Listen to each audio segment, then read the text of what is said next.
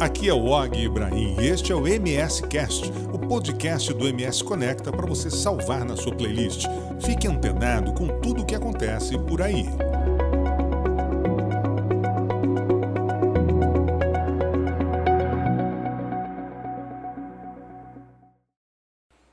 Volta com o nosso MS Cast, o podcast aqui do MS Conecta, nós vamos falar hoje sobre política, mas não só de política, também de vida pessoal deste que é o deputado federal com maior número de votos eleito aqui em Mato Grosso do Sul. Nosso bate-papo de hoje vai ser com Marcos Polon, deputado federal pelo PL, que promete aí uma forte oposição ao governo que vem pela frente.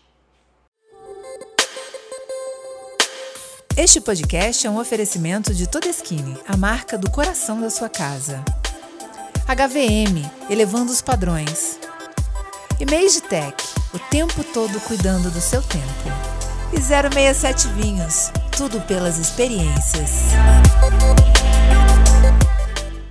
Bom, nosso bate-papo de hoje é com o deputado federal eh, eleito aqui por Mato Grosso do Sul, pelo PL do Estado, Marcos Polon né, o, o, deputado federal com o maior número de votos aqui em Mato Grosso do Sul, mais de 103 eh, mil votos. E foi uma surpresa porque muita gente não conhecia a atuação de Marcos eh, Polon. E eu vi muitos colegas, inclusive, perguntando: poxa, de onde veio o Marcos? Então ele vai explicar para a gente um pouco dessa história e vai contar essa trajetória política que o fez chegar aqui. Deputado Polon, muito obrigado pela, por ter nos concedido um tempo aqui para a entrevista. Que isso, Og, eu que agradeço. É quase que a realização de um sonho. Todo mundo, todo sul-mato-grossense é teu fã, né? Então, ter uma oportunidade dessa aqui para nós é, engrandece bastante. Eu fico muito feliz. E realmente isso foi uma realidade. O, o tem, tem, até alguns colegas é, jornalistas, seus colegas, que acham que eu sou paranaense, que eu sou paulista. É verdade, que, é verdade. Tem o pessoal que fala na rádio, não, esse paranaense veio aqui, teve um monte de voto. Mas eu sou natural de Dourados, sou nascido e criado em Dourados. E tinha algumas pessoas que conheciam o meu trabalho fora daqui e achavam que eu era paulista ou é, de Brasília, porque. É, você viveu, você vive em Brasília já há bastante tempo. Já há né? bastante tempo. E aí o que, que aconteceu? Eu vinha para o aeroporto para cá, para estar com a família, para ver que o pessoal me contava, falou, nossa, o que, que você está fazendo aqui? Eu falei, cara, eu moro aqui. Mas é normal e acho que com o tempo vai dar para para conversar com todo mundo.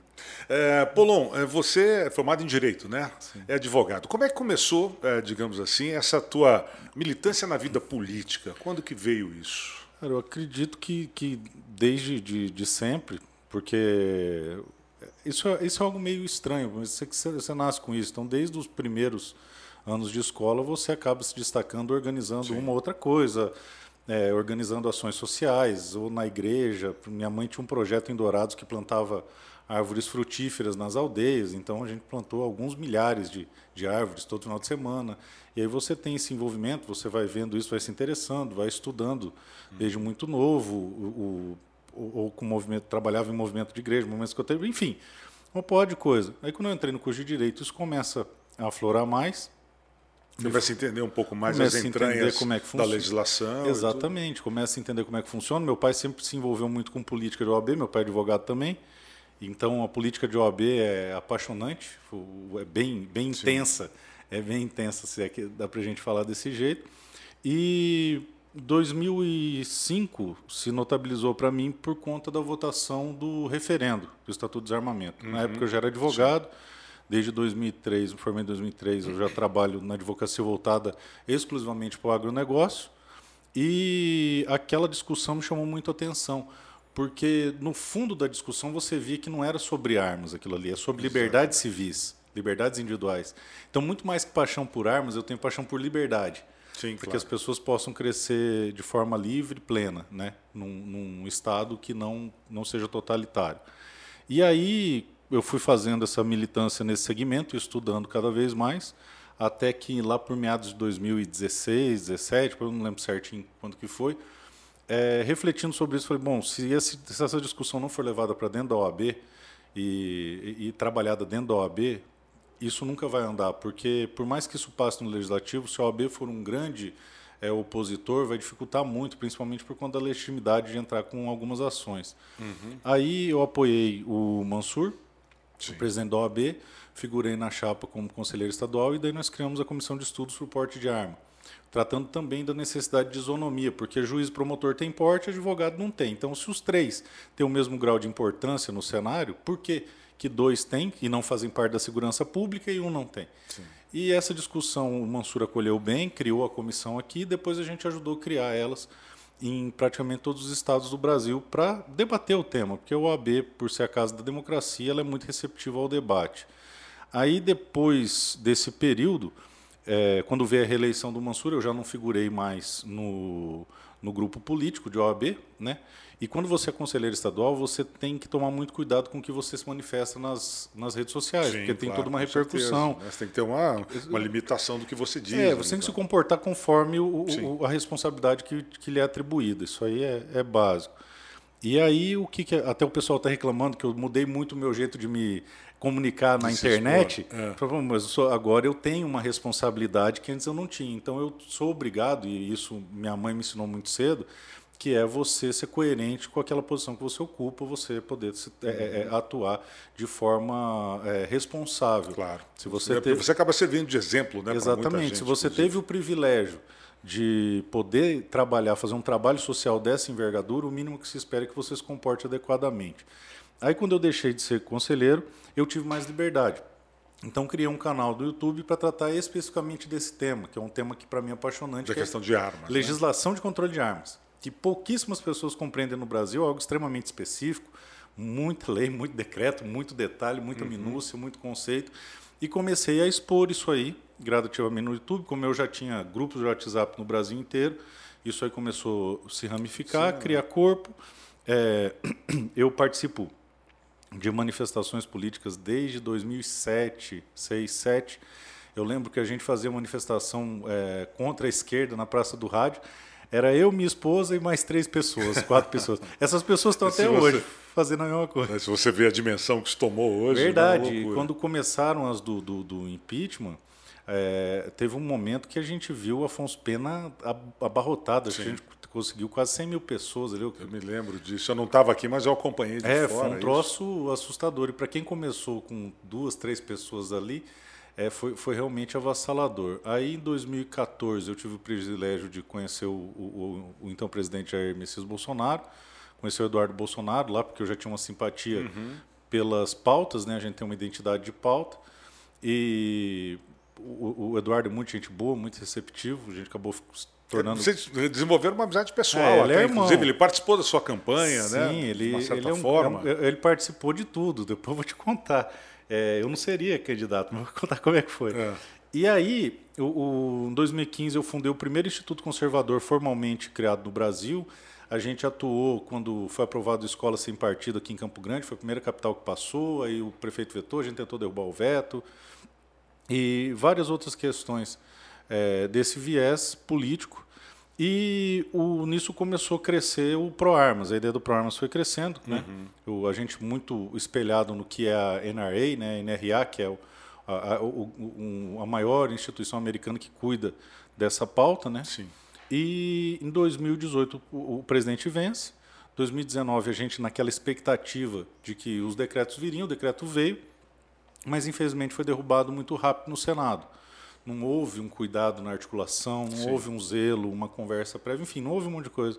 Foi derrubado Faltava Senado. apoio também ao presidente no, no Congresso Nacional. É, bastante, época, né? principalmente no Senado. E aí eu, já com muita gente junto, falei, gente, só nos resta uma coisa, vamos formalizar uma associação para ter personalidade jurídica e quem vai fazer essa articulação seremos nós. Vamos nos organizar para dar esse suporte. E aí criamos, é, uhum. eu criei uma plataforma de cursos, onde eu vendo cursos dessa matéria. Então, a pessoa que quer aprender como é que te pede porte, como é que... Porque eu sou professor de processo, desde 2000, final de 2003 eu já comecei a ser orientador, lecionar processo civil.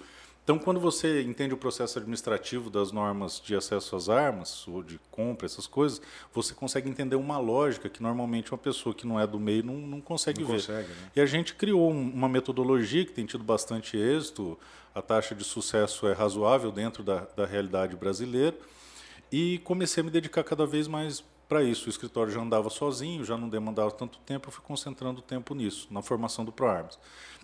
Desde então, Todos os decretos que vieram depois eu participei, ajudei na, na redação, me notabilizei é, dentro do, das pessoas do meio como alguém que, que realmente conhece a estrutura da, da legislação e a gente pôde é, tecer várias contribuições a respeito do tema. E aí, o mais interessante é o seguinte: quando ela foi para o Senado para ser derrubada, nós conseguimos articular é, a paralisação do PDL que derrubaria mais uma vez. Uhum. E foi muito interessante porque foi justamente da forma que eu imaginava. Pensar se eu tiver núcleos em todos os estados do Brasil, quando acontecer, sempre vai ter um CAC que conhece algum senador, algum deputado. Então a gente ia com esse pessoal para Brasília e articulamos a manutenção dos decretos.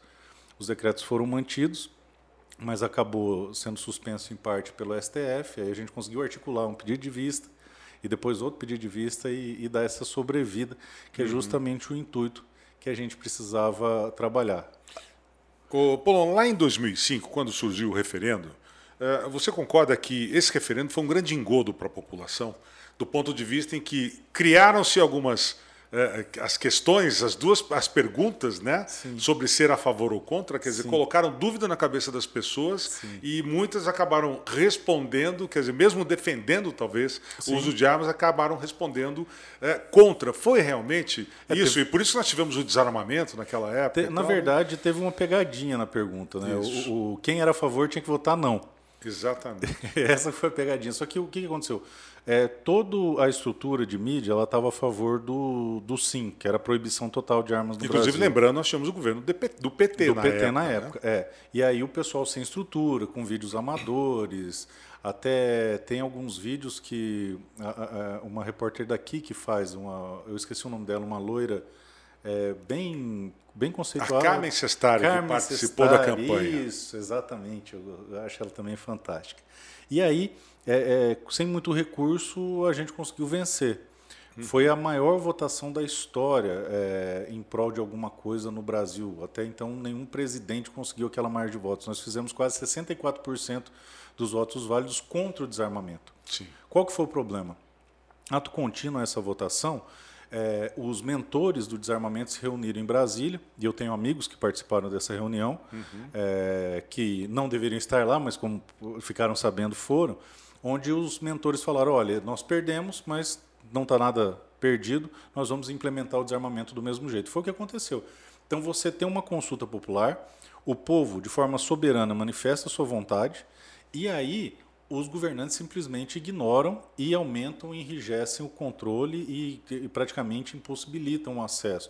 No engodo muito grave, falam, não, é possível, só que é um possível muito improvável que eles tornaram. E Sim. aí, isso cria uma outra coisa, porque quando o presidente vem, ele vem responder o anseio da população, que é você poder se defender, defender sua casa. Sim, claro, o direito de, de Exatamente, de ter uma que é o reconhec... defesa. Exatamente, que é o reconhecimento do que aconteceu lá em 2005.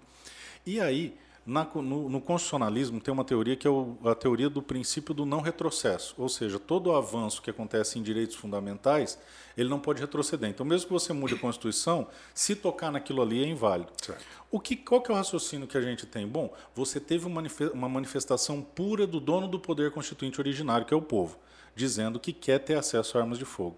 Dessa maneira, qualquer avanço nessa pauta é atingida pelo princípio do não retrocesso, porque foi o povo que falou.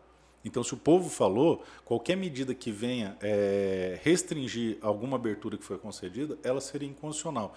Mas eu acho que o Supremo que nós temos hoje é bem pouco provável que isso, isso implaque. E, uhum. e, e, e, isso, isso foi um problema muito, muito grande. Nós fizemos a votação, nós ganhamos, mas até hoje não levamos. Ganhamos, mas não levamos. Né? Exatamente. Né? É, bom, falando um pouco da tua carreira política, depois a gente vai voltar a tocar uhum. nessa questão das armas. Mas é, é, você disse que, de uma certa forma, veio para a política através da amizade que você desenvolveu com a família Bolsonaro, com o Carlos Bolsonaro. Como é que começou essa história com eles? Cara, ali? foi quase na marra. O que, que acontece? Eu sempre é, pontuei que eu não seria candidato a nada. Sim. Minha esposa tinha, tinha uma versão terrível a, a, cargo público e o máximo que ela me permitia era fazer o trabalho de bastidor, uhum. que eu tenho feito desde 2005. E aí não seria de jeito nenhum, não tinha essa pretensão, porque as pessoas não sabem como que é a vida de um, de um político. É, é, muito, é muito é superficial o, o, o, material que as pessoas têm acesso. Porque se o político quiser trabalhar, ele tem que viver quase que um sacerdócio. Eu conheço ah, bons certeza. políticos que chegam na Câmara às sete da manhã, às vezes antes, seis da manhã, começam as reuniões e saem de lá depois da meia-noite, uma hora da manhã, Exatamente. se alimentando mal. É uma dedicação exclusiva e não tem outra Terrível. E aí, se você pensar assim, puxa vida, são as 513 pessoas mais bem-sucedidas naquele setor. Se você pegar as 513 pessoas mais bem-sucedidas de qualquer setor do Brasil, tem uma qualidade de vida bem superior no deputado. Pelo menos em termos de tempo de trabalho, às vezes. É, tempo de trabalho e de receita também, porque se você pegar, por exemplo, os 513 maiores jornalistas do Brasil, vive bem melhor que qualquer deputado. Os 513 vendedores de lanche do Brasil, os melhores, tem redes e tal, não sei o quê. enfim. É, então é praticamente um sacerdócio. Quem quer trabalhar, quem quer viver a vida reta, quem Sim. quer fazer do jeito que tem que ser feito, tem que saber que aquilo vai expor sua família, vai te consumir, certeza. é, vai te dar um, um desgaste absoluto, porque é muito, muito, muito trabalho, é muito processo acontecendo, é muito projeto de lei acontecendo, e para você poder estar atento a tudo que acontece, para poder pelo menos tentar impedir que coisas ruins aconteçam, é extremamente extenuante. E aí, é, minha mulher tinha por certo que jamais eu faria isso. E eu, eu, por ser católico, eu acredito que a partir do momento que você casa, você se torna uma só carne e um só corpo. Exato. Aqui também é um sacerdócio, o casamento, né? Exatamente. dedicação ali de Exatamente. 24 horas. E aí não faz sentido um só corpo ter um pé em cada canoa. Ou os dois estão imbuídos no mesmo propósito, ou então não adianta nem Exatamente, começar. E assim foram todos os projetos que eu tive na minha vida. Sempre quando eu adotei um projeto, eu tinha anuência da minha esposa, dos meus filhos, da família Uhum. toda. E não, não seria candidato de modo algum, até que é, um projeto de lei encaminhado pelo Bolsonaro para a Câmara, que passou na Câmara, foi ao Senado, alterado na Câmara, foi ao Senado, e eu trabalhei na articulação da votação desse PL. E eu não consegui pautar uma vez na CCJ do Senado, eu pautei cinco vezes seguidas. E quem entende de política sabe que isso não é bolinho. Não é comum. Não é comum. Ainda mais o projeto mais polêmico do governo e já naquela turbulência com o Pacheco e essa, essa dificuldade toda, a gente conseguiu pautar cinco vezes seguida esse PL, sendo que da primeira para a segunda eh, vez que foi pautado, teve uma realização de audiência pública. Eu O relacionado às armas, não? Sim, é Esse o do- 3723 que trata justamente da reforma do que eles chamam de Estatuto de Desarmamento, que o nome técnico correto é Lei de Controle de Armas. Sim. Né? Estatuto de Desarmamento é o apelido carinhoso que algum desarmamentista colocou. Exatamente. E aí, o que, que acontece? É, é, e falam que tem o espírito da lei, mas não existe nada disso.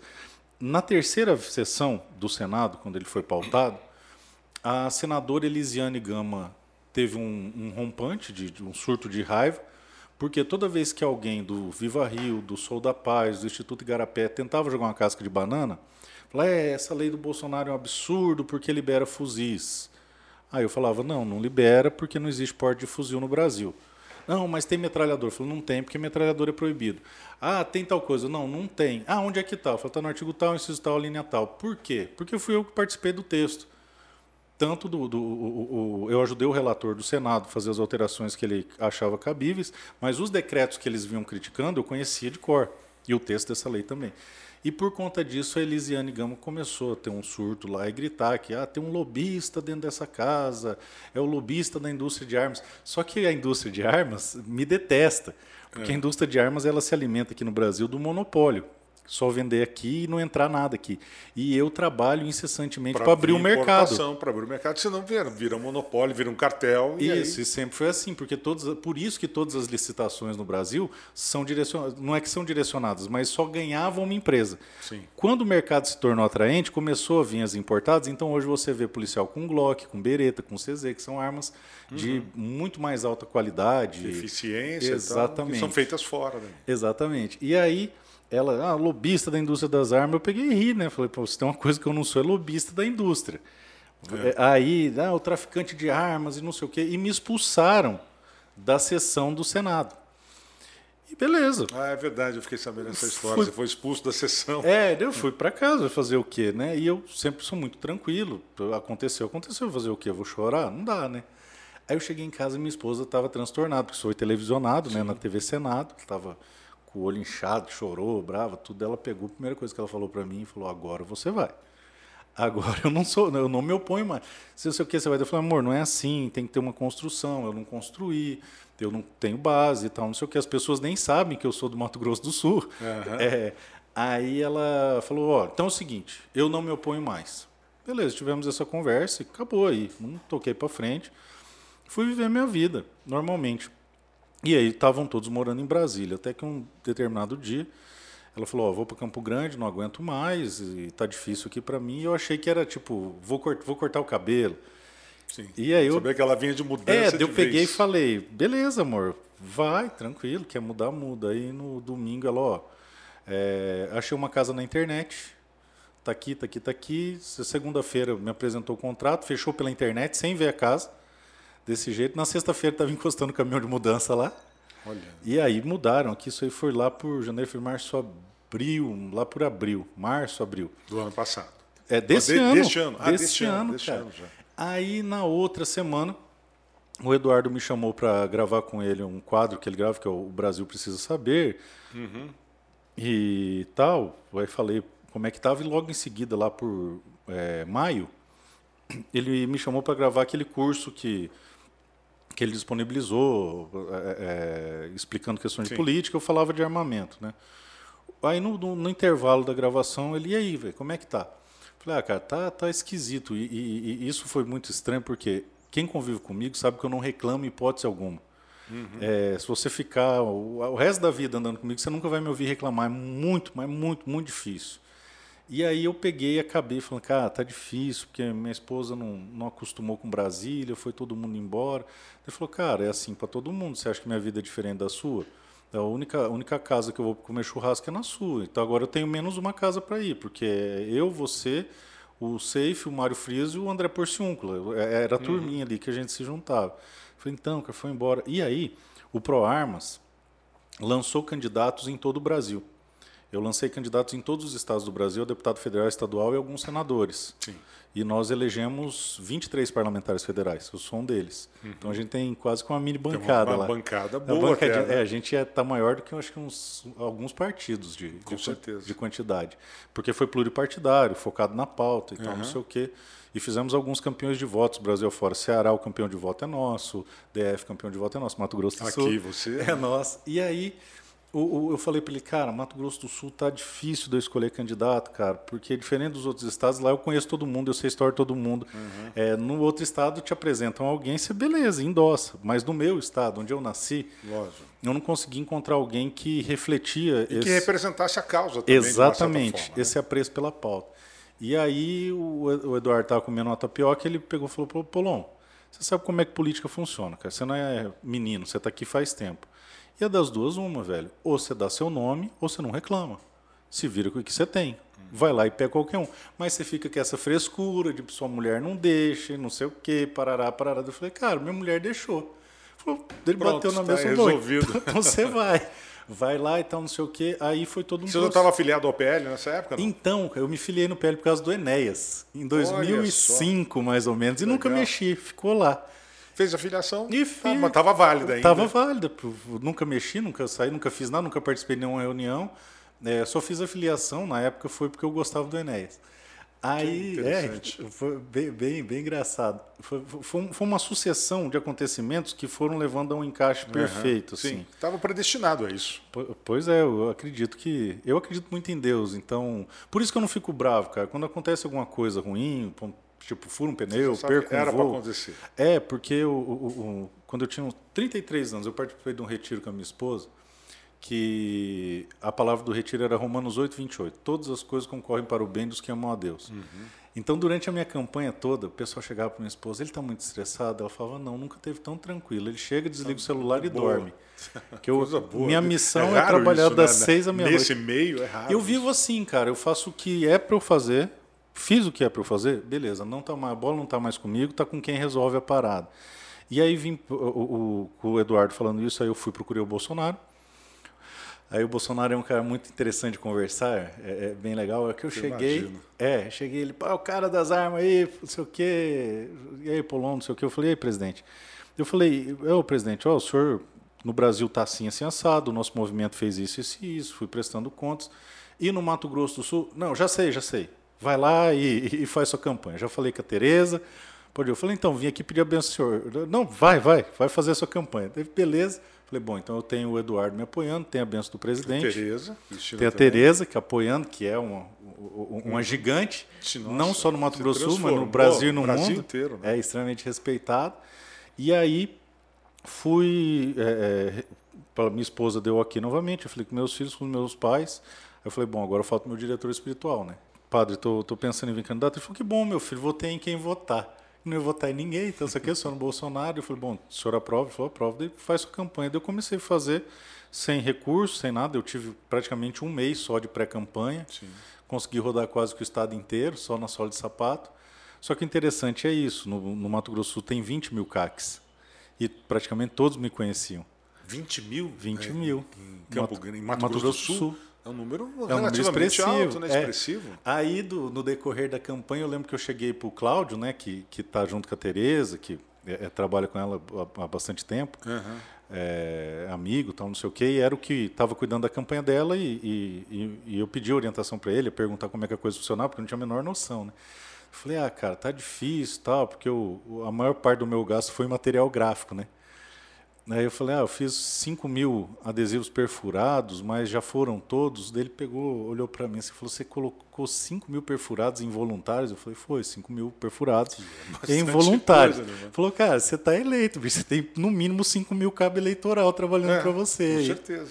E aí, é, nas pesquisas eu sempre em último, até o final. Ah, não, não pontuava ali nas Não, ficava lá atrás de todo mundo. Eu sempre nas pesquisas daquela que pra, na proporcional é quase impossível você medir. É, não, não tá. É, pesquisa para deputado estadual e federal é, é difícil é você dif... ter uma Exatamente. curacidade ali. E aí o, o, o, que que aconteceu? Foi, foi a coisa foi indo. Eu logo no começo o primeiro lugar que eu visitei foi Chapadão do Sul, quando a me torno agro. Uhum. Eles compraram a ideia, aí visitei as principais cidades voltadas do agro Mato Grosso do Sul.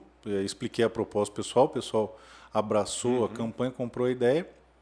E quando abriu a urna foi, foi bem legal, porque eu, as pessoas olhavam para mim e falavam: quantos votos você vai fazer? Todo, todo lugar que encontrava. Eu falava: ah, bicho, eu quero fazer uns 100, 100 e alguma coisa. O pessoal achava que eu era maluco. Eu falei: esse cara é doido, nunca. Teve um, tem um deputado é, que estudou comigo falou: não, você vai fazer lá seus 5 mil votos, vai ser bom para você aprender, vai ser é. divertido, é. tal, pegar a experiência.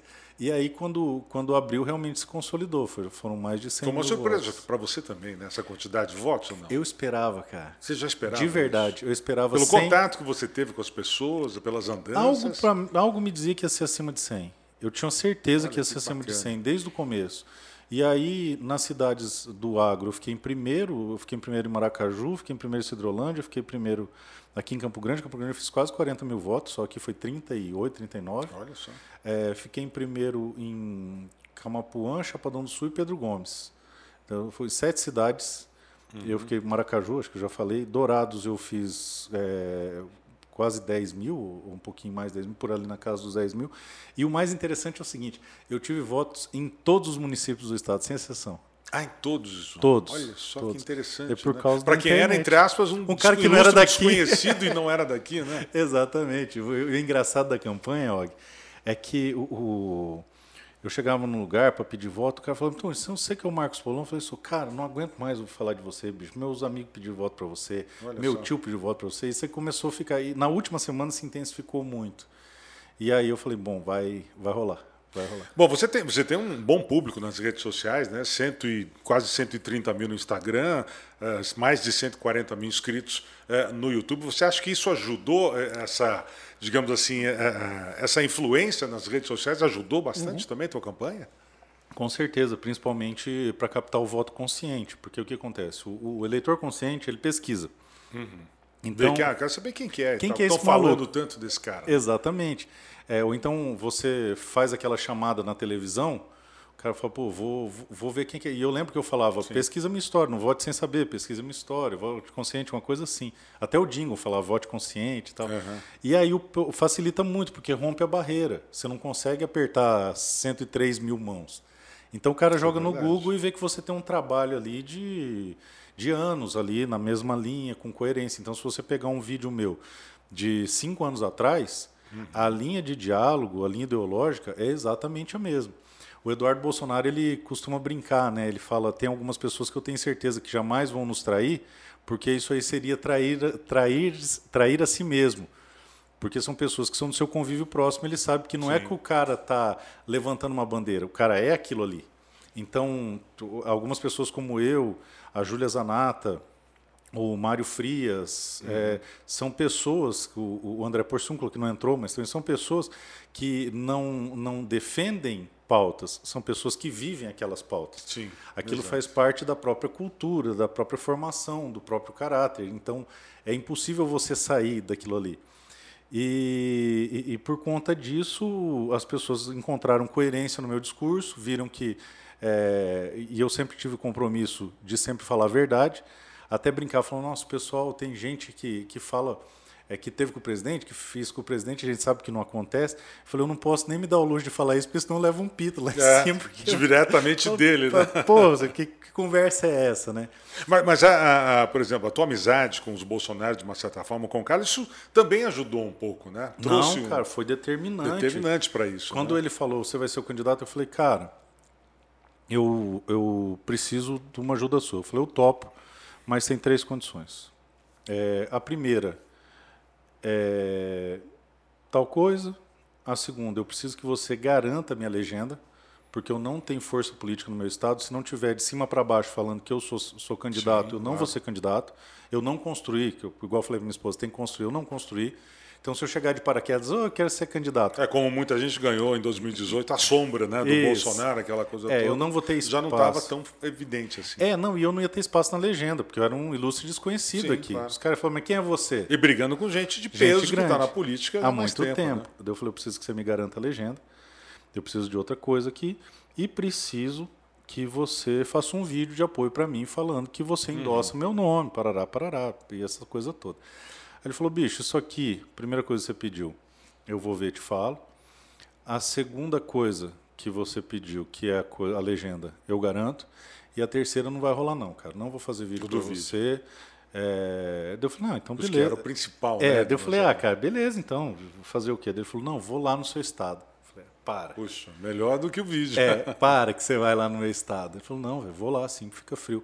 E a pré-campanha foi rolando, eu peguei e falei com ele, falei, velho, você vai vir? Ele falou, pô, bicho, tá foda ficar um dia inteiro no Mato Grosso do Sul, é fora de mão e tal, não sei o quê. Eu falei, não, relaxa, faz o vídeo, já tá de boa. Ele falou, não, não vou um dia, vou três. Ele ficou três dias seguidos. Ficou três aqui. dias aqui. Direto. Eu fui o único candidato do Brasil que ele ficou três dias seguidos no estado. Olha que interessante. É, em função da amizade que vocês tinham. É, a gente também, caça é junto. Isso. Agora nós estamos combinando para ele vir caçar javali aqui no Mato Grosso do Sul, para a gente poder levar ele pescar no Pantanal para conhecer, é, conhecer o nosso pessoal do agro, de Chapadão, São Gabriel, conforme a coisa for, for é, é, desenrolando, tendo tempo. Uhum. Eu, eu, já combinei com ele de levar em todos esses lugares aí para eles saber como que é nosso estado, porque é um estado que, que, que é muito pujante, é muito bonito. É o pôr do sol mais bonito do mundo, é, no Mato Grosso também, do Sul. Eu também acho. Eu, todo lugar que eu moro, eu tiro fotos e vou fazendo uma coleção. É o pôr do sol do mais pôr bonito. do sol daqui. É. Que e tem é que ter sensibilidade para ver isso, cara. Não é todo mundo que é, consegue não, pegar. É verdade. Ô, Paulo, agora é, a gente está vendo aí um novo governo que, pelo menos hoje, que nós estamos gravando, dia 16 de dezembro, a gente não sabe ainda o que, que está por vir, É. o que, que pode acontecer. É, não sabemos se esse governo assume, se não assume e tal, mas é, a gente já tem visto que dentro das propostas do próximo governo está aí é, um revogaço que vai mexer com certeza, na questão né, do uso de armas, do porte e tal, da posse. Você está dentro de um partido que tem as maiores bancadas, tem a maior bancada eleita agora. Como é que deve ser a sua a- atuação lá no Congresso é, contra ou na oposição ao governo que né, possivelmente pode assumir? Bom, o aí? que, que aconteceu? Logo depois do segundo turno, é, o pessoal até ficou chateado comigo porque eu desapareci. O que, que eu fui fazer? Eu fui pedir orientação. Para quem? Para o presidente. Então, na primeira semana já eu me reuni com o presidente. E aquela história, eu posso falar porque se eu falar alguma coisa fora da linha, eu levo um cascudo lá em Brasília. Sim. Me reuni com o presidente, estava o Eduardo Bolsonaro, eu e mais uns oito deputados desses é, que, eu, que eu falei, com uma identidade ideológica bem marcante. Tá. E aí a gente não tratou a respeito de nada relativo à eleição, não- isso não entrou na pauta, é, mas a gente foi pedir orientação, como que a gente devia se comportar. E o presidente falou, olha, vocês é, têm que se preservar, tem, vocês têm que se manter em silêncio, eu- não podem se expor, é importante que vocês tomem posse, que, que sejam diplomados, que assumam. Então, Mantenho a descrição, sabedoria, porque coragem sem sabedoria é, é rompante, é burrice. Ele usou até um é. termo específico lá, eu não, não vou lembrar agora. É, e aí eu ocupo em espaços, façam as, as articulações necessárias para poder conseguir ganhar espaço. A orientação aqui é nesse sentido, aí deu algumas orientações específicas. E aí foi o que eu fiz. Então, a, a, algumas pessoas ficaram muito frustradas comigo, comigo aqui no Mato Grosso, porque chegavam, e aí, o que, que vai acontecer? Aí eu falava, olha, o que vai acontecer é o seguinte, a repressão vai aumentar, então seja responsável, não se exponha, é, e tudo pode acontecer, inclusive nada. Nada. É. E aí o pessoal. Esse é o grande medo da nação. É, e aí o pessoal ficava muito frustrado, porque eu... aí que tá. Eu tenho uma característica muito peculiar, que eu não faço prognóstico, não faço previsão, eu trabalho com fato. E o fato que eu tinha era esse, eu não tinha informação nenhuma privilegiada, é, não tenho ainda, não sei de nada, uhum. não entramos nesse assunto, não tratamos desse assunto, e eu não fico importunando, se falar, você falar não para mim vai ser uma vez só, eu não vou ficar te atormentando com algo, então eu recebi uma orientação, é para ser discreta, é para ficar quieto, e é para fazer esse trabalho de, de, de, articulação. Então, em relação à pauta das armas, o que, que eu fiz?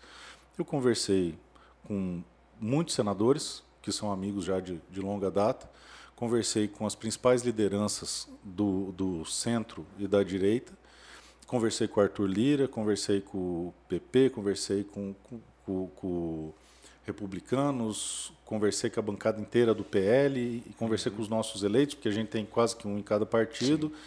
E é praticamente um consenso que expropriação de bens não é admissível, eles querem expropriar as armas, que um revogaço que destrua completamente o setor não é admissível, e, e, e, várias coisas que estão sendo faladas em entrevistas não são democráticas, é puro revanchismo político. Você vê que é um discurso é. de campanha. Então, é, é, é, se resume a revanchismo político. Um setor que hoje, segundo levantamentos, e isso se encontra até na revista Veja, responde por mais de 3 milhões de empregos diretos, 4,7% do PIB, quase 10 mil empresas diretas no setor, quase 100 mil empresas indiretas. É, você começar janeiro botando 3 milhões de pessoas na rua num, num canetaço é, é, isso é uma decisão. Isso é extremamente antidemocrática. antidemocrática é, e complicada. Exatamente. Hoje mesmo, principalmente se levar em conta o referendo, eu debati com um, um é, deputado, que é até advogado do PSB, que está participando do texto. Eu falei, deputado, a única coisa que nós estamos pedindo é diálogo. Vamos homenagear a democracia. A democracia é feita com diálogo. A gente pode ter acesso ao texto. Não, porque o Bolsonaro é, fez um libera geral, não sei o que. Eu falei, deputado o decreto do Bolsonaro, o primeiro que foi ter eficácia, veio lá por outubro. Vocês estão querendo fazer no primeiro dia de janeiro. Nós vamos tomar posse só dia, dia 1 de fevereiro. É, fevereiro. Então vamos esperar janeiro, vamos debater. Tem coisas do setor que o senhor não conhece, tem alguns termos técnicos, isso aí. Uhum. Um debate que foi, foi hoje ao vivo no antagonista a gente falando, não, mas a segurança pública tem que ter isso, tem que ter aquilo. Eu falei, exato, deputado, concordo contigo. Só que uma coisa é segurança pública, outra coisa é o esporte do tiro, outra coisa é o manejo de javali, outra coisa é a pessoa que tem uma arma em casa. Quem, o cidadão que adquire arma, ele não quer combater o crime. Da mesma forma como Sim, você, você, combate, você compra uma jaqueta, você não quer combater o inverno, você quer se proteger do frio. Sim, então, lógico. o cidadão que tem uma arma, ele não quer combater o crime, ele quer se proteger. E, fa e, fazer esse paralelo é a mesma coisa. E aí ele repetiu várias vezes: é, mas distribuir arma não é solução, solução para o crime organizado. Eu falei, deputado, não existe conexão. O senhor está partindo de uma premissa falsa. Eu concordo com você. Não foi feito uma flexibilização na legislação de armas para combater o crime foi feita para que as pessoas possam ter acesso, são coisas diferentes. Mas o senhor acha que esse decreto Bolsonaro ele foi realmente muito liberal? Não. Além da conta? Não? Na, a burocracia, o que, que acontece? As notícias que tratam dos decretos, elas fantasiam muito. A burocracia para você ter acesso à arma no Brasil é quase infinita. Não, além do que o preço de, é, de você ter, e poder tem, ter e é sobretaxado, uma licença, uma, uma própria arma. É uma, uma das maneiras, muito. uma das maneiras de controle é você sobretaxar. Então hoje para cada arma que você compra, 70% é tributo. Uhum. E a sobretaxação é uma das formas. Por exemplo, tem uma arma que é vendida nos Estados Unidos a 100 dólares, a mesma arma aqui no Brasil custa 5 mil reais. É. Seria, pelo câmbio, seria 500 e poucos dólares. Essa arma Exato. produzida no Brasil. Então, é, é algo completamente surreal. Então, criou-se todo um folclore que havia porte de fuzil.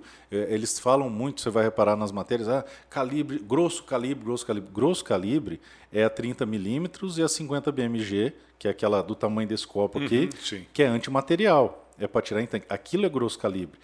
Isso é proibido, até para o CAC. Ninguém tem acesso a isso aí no Brasil, só o crime organizado.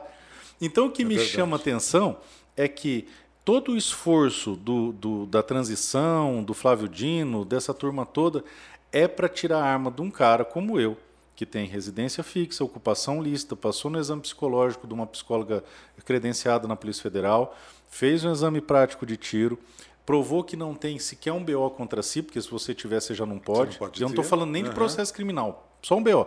Se, por exemplo, eu falar que você me xingou e abrir um inquérito contra você por Se injúria. Constar, isso já não pode Já ter. não pode mais. É, o, o, tanto que o Nicolas. É extremamente rigoroso. Extremamente rigoroso e moroso. Um processo para você fazer o registro no Exército dura de seis meses a um ano. Para fazer o CR. Uhum. Aí tá, você vai consegue o seu CR. Aí você fala, bom, então agora eu posso comprar arma. É claro que não, você está pensando que você está no Texas, você vai pegar... Não é assim entrar numa loja, escolher Exatamente. e levar. Aí você um vai entrar com outro processo administrativo para pedir uma autorização para comprar a arma. Aí lá você tem que discriminar qual é a loja, qual é a arma, qual que é o modelo, qual que é tudo. Aí são mais de três a seis meses para dizer se você pode ou não comprar. Aí ele autoriza você comprar. Beleza. Aí você acha que você pode comprar? Não, não pode ainda. Você tem que ir na loja que você fez aquilo ali, fazer um pré-contrato, uhum. pagar, sair de lá só com a nota fiscal. Aí você vai de novo no Exército, faz outro processo administrativo para fazer o CR, que é o Certificado de Registro da Arma, o CRAF, é, que chama. Aí é outro processo administrativo, isso aí de dois a seis meses. Se você somar tudo, dá mais de dois anos. Aí você fala, bom, então agora eu posso pegar arma. Não, você tem que fazer outro processo administrativo para pegar a guia de trânsito, para poder andar com essa arma da sua casa para o clube. Para o clube. Porque não pode portar normalmente, é de é só nesse nenhum. trajeto. Então. De jeito E nenhum. se for pego fora do trajeto, ainda é, perde pode a... dar um problema se houver desvio de finalidade, como aconteceu o Brasil afora. Então você vê que são inúmeros processos administrativos que podem fazer um negócio levar dois anos ou mais de dois anos. Por exemplo, eu comprei um equipamento em janeiro, chegou para mim semana passada. Olha só, é, quase um ano. Quase um ano. Tem, é, tem algumas é, pistolas que eu comprei que foram mais de dois anos de procedimento. Se você importar, então, isso aí some no tempo. Agora, agora existe uma proposta também do novo governo de passar o controle do Exército para a Polícia Federal. Muda alguma coisa? Pro, Muda bastante, porque a Polícia Federal ela, ela tem uma. Como eu vou dizer? Um direcionamento bem mais desarmamentista que o EB. O EB é positivista. Sim. Se falar que é, é e acabou. A Polícia Federal ela usa de uma discricionariedade para dificultar. Então, é, eu andei o Brasil todo. Eu para criar o ProArmas eu fui pessoalmente em todos os estados do Brasil. Conheço o Brasil inteiro. É, isso não é no sentido figurado. Eu fui mesmo, todos uhum. os estados. E tive reunido com praticamente todos os superintendentes da Polícia Federal do Brasil.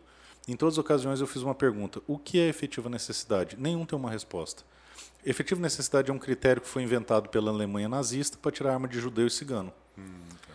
E aí foi importado para o Brasil, que o nosso Estatuto de Desarmamento ele é inspirado no desarmamento nazista. Olha que legal. É, e só desarma o cidadão do bem, porque o criminoso, o criminoso continua, continua armado. armado.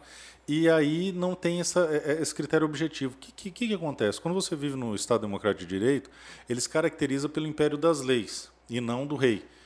Para isso, você tem que ter leis claras que vão falar o seguinte: bom, você vai ter que fazer um exame, você vai ter que fazer um curso, você vai ter que fazer uhum. isso, isso, isso, igual ao CNH, certo? É, na arma de fogo, não. É assim: você tem que provar um critério abstrato de um conceito aberto que é efetiva necessidade, que absolutamente nem ele sabe o que é. Então, esse é o problema. Porém, não é o decreto que diz que é o exército que cuida de CAC. Está expresso na lei. Está no artigo 9 e no artigo 14, é, 12 do Estatuto de Desarmamento, uhum. expressamente que o tiro esportivo é cuidado pelo Exército. Então não é simplesmente assim, se bem que hoje em dia a coisa está tão esquisita que a gente não é. tem como saber se amanhã ele não vai Exatamente. fazer uma medida provisória mudando isso. Então... Agora, o senhor assumiu no dia 1 de fevereiro, né? É, qual é, deve ser a sua primeira é, missão ali dentro do, do Congresso? Bom, eu, eu acho que a primeira missão de todo bolsonarista eleito daqui até até o final do mandato é não ser preso.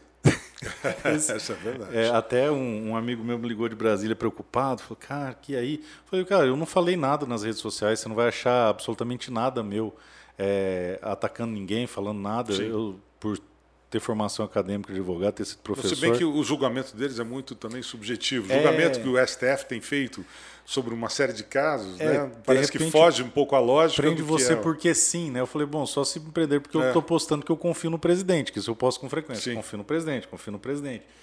E ele se mostrou bastante preocupado. Então isso é uma realidade, porque, por exemplo, vou, vou dar alguns exemplos para você. É, teve algumas redes sociais que foram bloqueadas de pessoas que nunca falaram nada. É, um deputado eleito que nunca atacou ninguém, nunca falou nada, nem tocou no assunto de eleição. Ou por simplesmente terem participado de uma conversa de WhatsApp que também não dizia absolutamente cara, nada. Sabe aquela dos empresários? Sim, eu estava naquele grupo, cara. Eu e ta... realmente não tinha nada. Não, eu participava daquele grupo e eu só não rodei naquela ali porque eu não falo em, em, grupo de WhatsApp, porque é muito, eu é acabo muito, não vendo. Sim. Mas um daqueles empresários elogiou meu trabalho, eu, eu, fui publicado numa revista que eu deveria estar no inquérito porque tinha um cara me elogiando que, ali que alguém elogiou. Olha que absurdo, né? Que, Desse... que ponto a gente chegou de censura de uma certa forma. É, assim. e o mais absurdo, Og, é que é o seguinte: é tudo em nome da democracia. Então estão matando a democracia para salvar a democracia. Que democracia vai ser salva? Não, a democracia que eles é. Né? Eles definiram então, na, na opinião deles. É, esse ano a gente viveu é, não só um processo eleitoral, mas antes disso a gente está experimentando a transição para um novo regime. Sim. Hoje a gente vive um regime, não é um, um governo, não é uma democracia, é um regime. É, esse regime está caminhando a passos largos para uma ditadura, ao ponto que você pode ser preso por crime de opinião, e não Exatamente. existe crime de opinião no Brasil. Tá? Um parlamentar que tem na sua é, é, é, função precípua, que a função principal do parlamentar é parlar, é falar, e aí você vai ser preso por estar fazendo aquilo que você tem imunidade para fazer. É, então é muito é assustadora a situação que está agora, ah, e criam-se critérios abstratos para poder dizer que você é criminoso. Vou te dar um exemplo. O inquérito das fake news. Se você perguntar para qualquer pessoa que você conhece, cada um vai dar um conceito de fake news. Sim, não, óbvio. É aberto. Então, ah, fake news, beleza, então tá. Então vamos definir fake news. Não, não se é, definiu. A definição é muito subjetiva, né? Porque vai do ponto de vista é daqui, do re, mais do reclamado Exatamente. do que do reclamante. E aí você vê, ó, o, ele concentra a função de vítima, é, Ministério Público, que é o detentor do direito da ação penal, investigador, juiz, é, e aí o juiz que faz a condução do inquérito e também o juiz que julga, é, pune com ações cautelares. Tipo, nós tivemos um deputado federal preso por quase um ano numa prisão cautelar, que não faz o menor sentido, porque não tinha crime para imputar para ele. Aí depois acharam um lá uhum. de, de injúria e calúnia, qualquer coisa do gênero, que é quando você xinga alguém. É, e o mais interessante é o seguinte: eu advogo para boa parte dessas pessoas que estão envolvidas nesse inquérito, meu, o meu sócio que, que trabalha nisso aí. Nós estamos há mais de dois anos sem ter acesso aos autos. Então, nós, o, o, advogado ele tem a prerrogativa. Das, das, fake das fake news. O, o, o, que a gente chama de inquérito do fim do mundo. O advogado ele tem a prerrogativa de ter acesso aos autos. E não consegue. Não consegue. A gente não sabe nem do que as pessoas estão sendo acusadas. Mandatos foram cumpridos sem a pessoa saber por que, que, que estava acontecendo, do que, que ela estava sendo acusada. Então, o, o, momento é muito sombrio, é assustador. Há rumores de que todos os candidatos bolsonaristas vão ser presos antes da diplomação. Olha que loucura. Então talvez isso. você me entreviste na cadeia semana que vem. Que loucura isso. Deputado. Simplesmente pelo fato de apoiar o Bolsonaro. Então, as pessoas que me conhecem em Brasília sabem que eu não sou uma pessoa radical, que, uhum. eu, que eu converso com todo Sim. mundo, que eu sou educado com todo mundo, que eu sou ponderado com todo mundo. Mas isso não é o suficiente. Só o fato de você confiar no presidente, você já está na berlinda. Deputado, o senhor acha que é, o presidente Bolsonaro, é, por exemplo, se digamos assim, não der em nada toda essa manifestação, todo esse tempo que essas pessoas estão na frente dos quartéis e tal, é, o governo eleito assuma ano que vem. O senhor acha que é, a população que está aí nessa briga pode é, deixar de vê-lo como um grande herói nacional e Olha. passar a vê-lo com outros olhos mais negativos ou com, como, como quem deu as costas a tudo isso? Cara, eu, eu não. Para ser bem sincero, eu não, não sei responder essa pergunta por, por uma razão muito simples. É, nunca mais vai ser a mesma coisa. Nós nunca tivemos na história do país uma rejeição tão grande de, após uma eleição. Sempre depois da eleição tem um clima de lua de mel.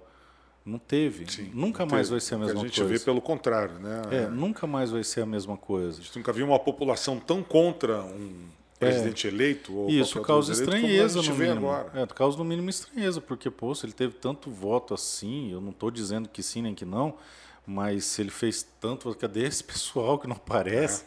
E, e, e, isso impõe.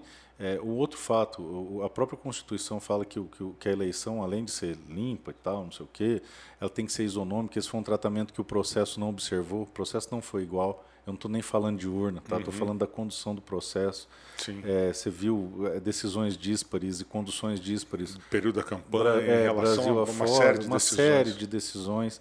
Então, é, é, impossível voltar a ser a mesma coisa. É imperioso que o Brasil tenha eleições auditáveis, isso é o mínimo, que as pessoas possam materializar o exercício do sufrágio, isso é um princípio que já está na Constituição, então, teoricamente, essa estrutura de, de, a ferramenta utilizada no Brasil ela é inconstitucional de um texto que já existe, não precisa uhum. fazer. Então isso vai causar mudanças profundas no Brasil. Eu, como disse a você, eu confio no presidente. Então eu não sei o que, que vai acontecer, nem como, nem porquê. Eu sei que o presidente vai tomar a melhor decisão para o Brasil. É a pessoa mais patriota que eu tive a oportunidade de conhecer na minha vida. Então ele vai colocar o Brasil à frente de qualquer coisa. O que, que vai acontecer? Não faço a menor ideia. Mas o Brasil jamais vai, vai ser o mesmo. O, as pessoas hoje sabem o nome de todos os ministros do STF. Eu lembro Exato. que em 94 nós sabíamos a escalação da seleção brasileira inteira. E não sabíamos quem nenhum, eram os ministros. De nenhum. E hoje nós sabemos. É, os ministros do Bolsonaro, a maior, grande maioria, se tornou senador os ministros do, do, do, Lula e da Dilma, a grande maioria foi preso. Foram presos. A diferença é que o, do Bolsonaro nós sabíamos o nome de todos. O Lula vai ser mais difícil porque nós vamos ter uns 100 ministérios, 200 ministros para poder. difícil guardar todo vai mundo. ser difícil guardar todo mundo. Mas a transformação ela é, é profunda, independente de qualquer coisa. O povo está começando a entender que não existe poder maior do que o povo. Se as pessoas soubessem o poder que tem, se o povo compreendesse, é, e, e, e não me entenda mal, tá? é, o povo não pediria para ser salvo, ele mesmo se salvaria. Sim, porque eu costumo dizer que o Salvador já nasceu, foi crucificado e ressuscitou. Esse é o único Salvador que a gente tem que empenhar a verdadeira confiança. No mais, nós teremos heróis. Eu, na minha opinião, Bolsonaro é um herói da pátria, pelo que ele fez, faz e, e, e uhum. ainda vai fazer por nós. Então, acredito que jamais vai ser a mesma coisa. Agora, como eu disse para você, hoje até, até o final do mandato, não dá para saber o que vai acontecer, está tudo muito incerto. E, e, o senhor acha que deve ser uma das legislaturas mais desafiadoras, acho que de toda a história da política nacional, diante desse fato de a gente estar tá vivendo essa polarização tão grande, esse momento que nós estamos vivendo? Eu acho, acho que vai ser bem complicado, porque o, o PT ele tem um, um modus operandi muito peculiar é, o que eu acho que pode acontecer são alguns cenários. O primeiro é a nossa oposição se tornar irrelevante ao ponto deles não se preocuparem conosco. Tipo, ah, deixa esse pessoal Sim. fazendo barulho aí, porque já está tudo costurado e a coisa vai. Isso me assusta bastante, porque se você olhar como a PEC do rombo passou Exatamente. fácil. A gente já tem uma noção é, do que, que, pode vir pela frente. É igual comer manteiga, não precisa nem mastigar. É comer pudim, não precisa nem mastigar é, passou aquela alteração da lei das estatais exclusivamente para admitir o é, Mercadante, que, que, é um dos, dos caras do Dilma. Então nós estamos não estamos no, no, governo Lula, nós estamos no Dilma 3. É, exatamente. Trazendo, é o que tem falado. Né? Tirando os esqueletos do armário e trazendo de volta para a cena do crime para poder fazer igual ou pior. Então, há, uma preocupação minha pessoal de que a oposição se torne relevante e simplesmente eles não liguem para nós ali é, o que eu estou me empenhando muito para que não aconteça. Estou estudando o regimento, é, eu já avisei a minha assessoria que se passar a votação que eu não souber o teor, a uhum. coisa vai ficar feia, porque eu vi que tem muito deputado, e, e, e eu, eu, já vi isso antes de, de, entrar, que o cara vota sem saber o que está acontecendo e depois dá um AM lascado e, porra, como é que ninguém me avisou? Deveria ter participado e Não, tal, mas o mais assustador é o seguinte, é, é, jogado no plenário sem dar tempo de discussão. Quando o pessoal vê, já foi. Já foi embora. E não deu tempo nem de discutir. Então eu, eu deixei bem claro para minha equipe: é, jamais vai passar um PL aqui nessa casa sem que eu saiba o teor. E jamais eu vou votar sem que eu saiba o teor, nem que a gente tenha que morar aqui dentro. E aí estou estudando, eles estão vendo meu empenho, estão vendo que eu estou estudando, estou pondo todo mundo para ralar também. E isso, isso é preponderante para mim. É, esse é um cenário é, tentarem nos tornar ineptos, porque uhum. a coisa vai igual um rolo compressor. Exato, a gente sabe como é que funciona. Agora, se nós conseguirmos fazer uma oposição real, que realmente incomode, aí nós temos outro cenário. O primeiro cenário é que o PT vai tentar cooptar alguns players. Uhum. Como a gente sabe que eles fazem. Sim, com certeza já fizeram no passado. Exatamente, principalmente porque agora tudo se inclina para o fato de quem vai direcionar as emendas são o executivo. Então, qualquer deputado que queira ajudar o seu estado vai ter que pedir, levar o Pires na mão com o executivo e é aí onde ele faz o tal do presidencialismo de coalizão, que em resumo é comprar todo mundo. Né? É. Sem contar que essa bancada vai ter com certeza um forte apoio dentro do STF. Pô, então, aí a gente como chega... vem, como a gente é. vê essa atuação. Exatamente. Aí a gente chega na terceira hipótese, que a segunda é o pessoal se render por conta de, de emenda ou até outra coisa não tão republicana assim. Aí nós temos a terceira hipótese, que é tudo que aquilo que a gente conseguir segurar no Congresso eles emplacarem com o STF. Exato. Aí nós temos a quarta hipótese, que para mim é a, a, a, a última, que é o seguinte: se eles não conseguirem nos tornar é, irrelevantes, se eles não conseguirem nos comprar, se eles não conseguirem costurar tudo no STF, é, só sobra uma opção, que é o, o que eles fizeram com o Celso Daniel. Então, eu acredito que sair vivo desses próximos quatro, quatro anos é, e combatendo de forma aguerrida, forte, sem é, abrir mão dos seus princípios, sem abrir mão do seu patriotismo, sem poder é, enfraquecer aquilo tudo que você ama e acredita, vai ser uma vitória Esse muito é um grande. desafio imenso. É, terminar os quatro anos, todo mundo vive saudável, sem ser preso. Acho que primeiro eles vão tentar prender, depois vão tentar eliminar. Já vai ser uma vitória, porque uma organização, e eu, eu, para mim o PT é o maior crime, é a maior organização criminosa que tem no Brasil, que se junta desde a década de 90 com a FARC, com as principais ditaduras do mundo, através do Foro de São Paulo, eles não têm limite. Eles não têm limite. Como o, Mensalão mostrou, como o Petrolão mostrou, como o caso Celso Daniel mostrou, como as declarações dos ditadores do mundo todo demonstraram. E aí você já vê que já tem o comprometimento do BNDES mandar agora 2 bi para a Argentina mas não sei quantos bi para a Venezuela, mas não sei quantos bi. Então, se eu posso Vamos deixar. Vamos ver essa novela se repetir de novo. Se eu posso deixar um conselho para você que está assistindo, são dois. O primeiro, o, o, real vai derreter, porque 200 bi de estouro de teto vai gerar uma inflação Sim. que esses 600 reais daqui a dois anos estão valendo menos que 100 reais. Tá? Esse é o seu dinheiro vai derreter. E o segundo é o seguinte: acorda bem cedo e trabalha muito, porque agora você tem seis países para sustentar além do teu, além de toda a, a estrutura de cargos que vai ser criada aí para acomodar todo mundo.